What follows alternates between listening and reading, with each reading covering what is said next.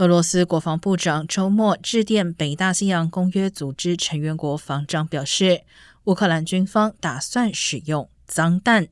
所谓脏弹是带有放射性物质的传统炸药。乌克兰总统泽连斯基已强力驳斥。华盛顿、伦敦和巴黎当局也发表联合声明，驳斥俄罗斯的错误指控。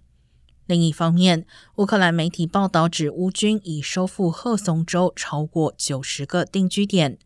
乌克兰国防部情报总局长布达诺夫二十四号表示，预料乌克兰将能在年底前重新夺回赫松市。